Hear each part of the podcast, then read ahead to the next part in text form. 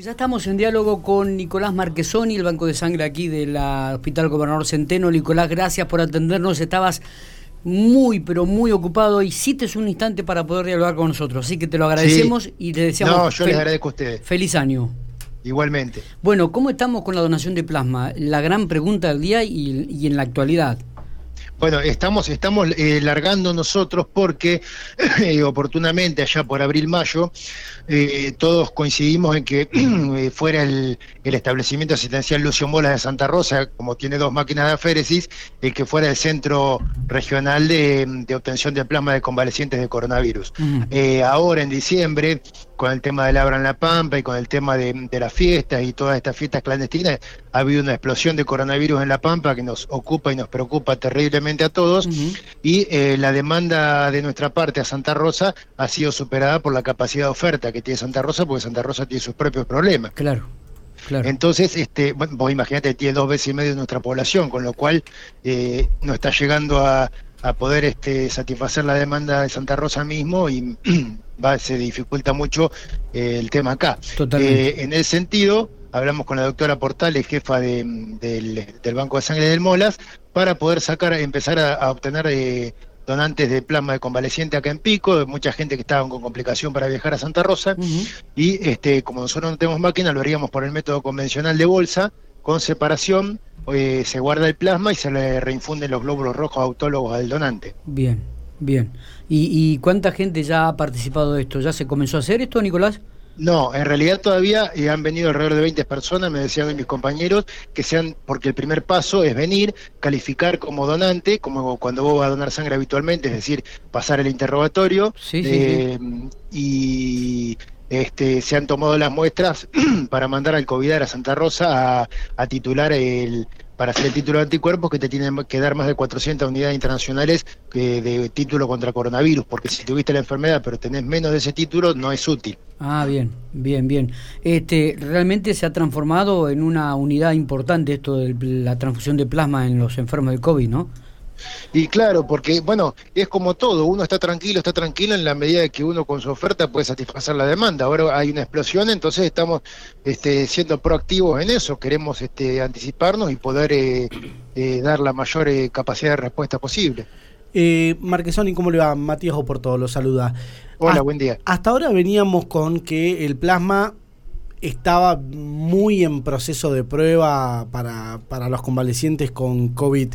¿Cómo estamos en este momento en Vos te referías a la, evidencia científica. A la evidencia científica, exactamente. Bueno, mira, eh, sí, sigue en prueba, sigue como protocolo de investigación abierto, o sea, no hay una conclusión.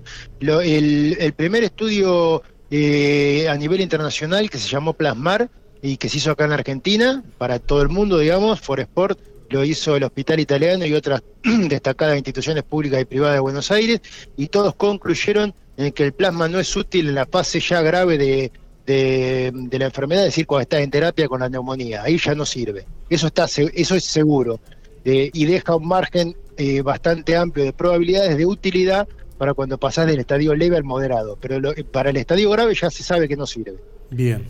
y acá en La Pampa se está aplicando en los moderados entonces.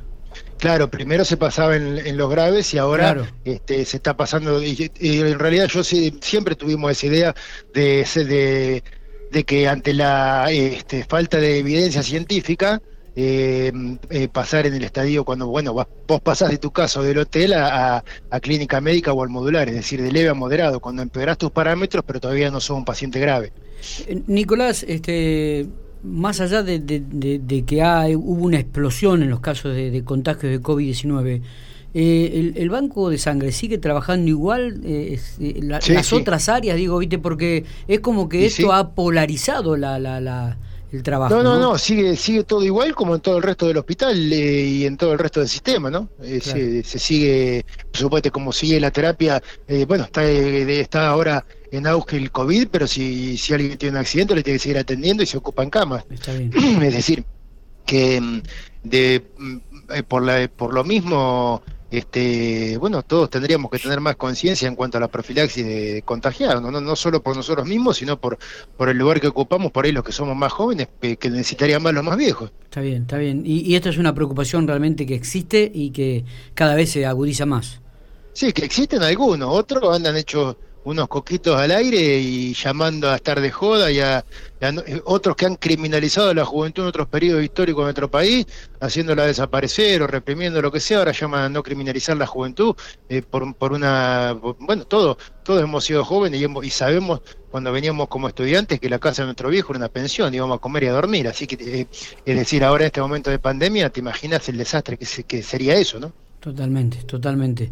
Eh, Nicolás, eh, te agradecemos estos minutos, queríamos saber cuál era el trabajo que estaban realizando, sabemos de las urgencias que tenés, hiciste unos minutitos para poder dialogar con nosotros y te lo agradecemos realmente. No, no, yo le agradezco a usted porque bueno, el, tema de la difusión mediática es fundamental. Y la gente que quiere donar plasma, volvemos a retirar algunos conceptos, se tiene que presentar en el hospital, ¿en qué horario? Sí, fundamentalmente recordar eh, la población apta para o potencialmente apta para donar plasma son los hombres y las mujeres que no hayan tenido eh, familia, ni partos, ni embarazos, ni ningún tipo de gesta, haya llegado a término o no.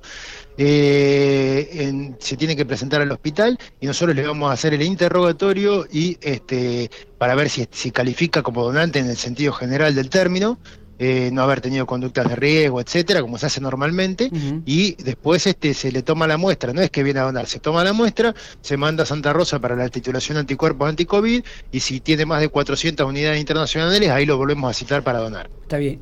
Eh, y tienen que ser enfermos que han pasado por la enfermedad. Sí, sí, tiene que tener 14 días de alta o 28 días desde el inicio de los síntomas. Perfecto, perfecto. Gracias, Nicolás. Abrazo grande. gracias a ustedes. Hasta luego.